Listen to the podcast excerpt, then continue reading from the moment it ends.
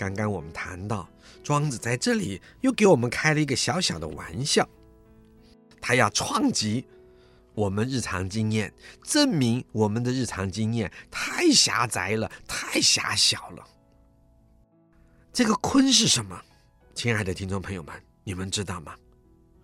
其实这个鲲大到几千里，不知其几千里的鲲呐、其实，在那个世界里啊，只是一种小子鱼，就是我们台湾有的那种雾仔鱼、布拉鱼啦。在北闽，大到不知其几千里啊！就我们生命经验来讲，听到布拉鱼就小小的，会想到有那么巨大的布拉鱼吗？那个小子鱼那么小，它长大的话要多大？尽情想象吧。庄子就用这里把我们狭小的空间硬生生的撑开来。这也就是庄子在提醒我们，太受于我们平日的生活经验了，而这生活经验又受限于什么呢？其实受限于我们的生活环境，而环境中的那有限时间，这些其实是我们确定认知世界的准则。朋友们有没有发现，我们通常都是根据这种准则来认识世界？我们常常用我们活在台北市的经验看新竹市，用活在新竹市的经验看桃园市，用活在桃园市的经验看台中市，以至于嘉义，以至于高雄，以至于台南，哎，都只是在我们的熟悉禁烟范围之内，遇到不熟悉就大吃一惊，甚至于认为，哎呀。对方一定错了，其实这就是一个不自由的展现。我们的不自由是来自于我们生活空间、时间带给我们认知经验的局限。亲爱的听众朋友们，你们意识到这点了吗？所以下面庄子在说：“怒而飞，其意若垂天之云。”怒。也可以做努力的努，它不是生气，是振奋，是伸开翅膀，鼓气，振奋起来。这句话说，当大鹏鸟伸起翅膀，鼓气要飞的时候，天哪，它的翅膀大到如同夏天由天。垂挂下来的那巨大的积云，累积的积积云，是鸟也。海运则将系于南冥，南冥者，天池也。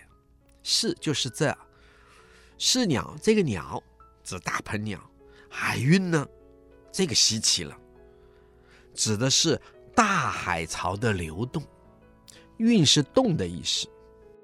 指这个大海的那个流动、那个运动，指那个大海潮的流动和运动。则是财，习是迁徙，就是说这个大鹏鸟像候鸟一样，到时候得迁徙。这是说由鲲鱼化成的大鹏鸟。它因为太巨大了，所以必须等待大海潮发生巨大变化流动的时候，带动起那个大气，有了大风，它才开始去迁徙。这就好像我们冬天的时候，青草，那个亲爱的青的青草由北而下。带动起冷空气，所谓的东北季风吹起来了。到了夏天的时候，黑潮由南而上，东南季风吹起来了。这只大鹏鸟得等这一个大海潮的变化，带动起那个大气的流动，它才开始要飞行，迁徙到那极远极远的。超过我们人类所能认知的那个南方的海里去。这个海叫做南冥，和前面说的北冥一样，那种巨大的自然的大海。然后他用天词结尾，用一个天，表明了那个无限辽阔的大海。这是第一段。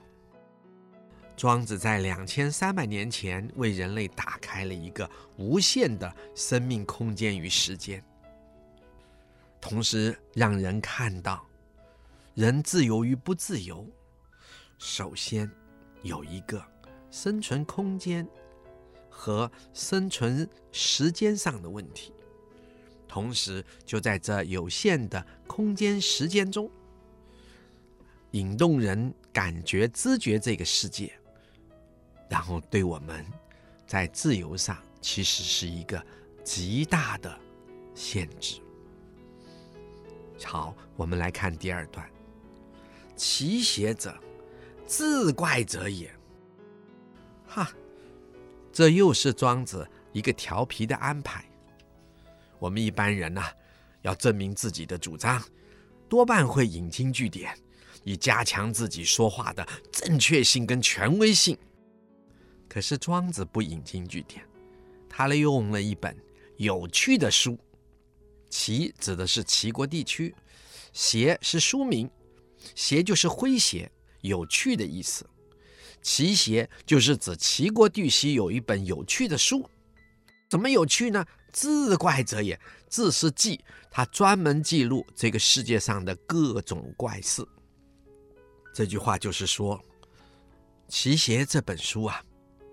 一个专门记录这个世界各种怪事的书啊，说：“鹏之系于南冥也，水击三千里，湍扶摇而上九万里，去以六月息。”邪之言就是这本怪书。这本怪书，好像以前读者文摘出版社出版的这个《环海收奇录》。哇，专门收集世界各种奇怪的事情的书，正式讲学术不会用的。不过呢，他用，他说这本书上面说“邪之言也”，就是说在《奇邪》这本书里面有这么一段话，这段话就是这个大鹏鸟要迁徙到那个极南极南的那个大海天池里去的时候。它一定得水击三千里。水击是什么意思？就是在水上平飞，在水上平飞的时候，就好像用它的翅膀打击着水面一样。所以水击三千里，得在水面上平飞三千里这么远。为什么呢？它必须聚气，像喷射机要起来，它必须聚气。古人说“三千里”的“三”是多数的形容，就是非常远了。大鹏鸟如此巨大的身躯要飞起来，要等那半年一次来的大海潮的变化所带来的大气大风，要靠这个大气大风它才能飞，才能迁徙。同时要飞的时候，时间到了，它要飞了，在那个巨大身体的需要下。它还得先在水面上拍击飞行三千里，让自己先行聚气，而后呢，在平飞三千里后，它慢慢的团扶摇而上九万里。团就是转小圈圈，团是柔的意思，就是转小圈圈。扶摇呢，据说是。楚国的方言，然后慢慢再转成大圈圈，如此冲天而上九万里之上，而九也是极高极高的数字。如此一个我们无法想象的巨大的世界，在我们的眼前出现了。我们就先谈到这里。庄子新说：“再会。”谢谢收听，请继续关注好好听 FM，记得帮我们分享给您的亲友，祝大家平安健康。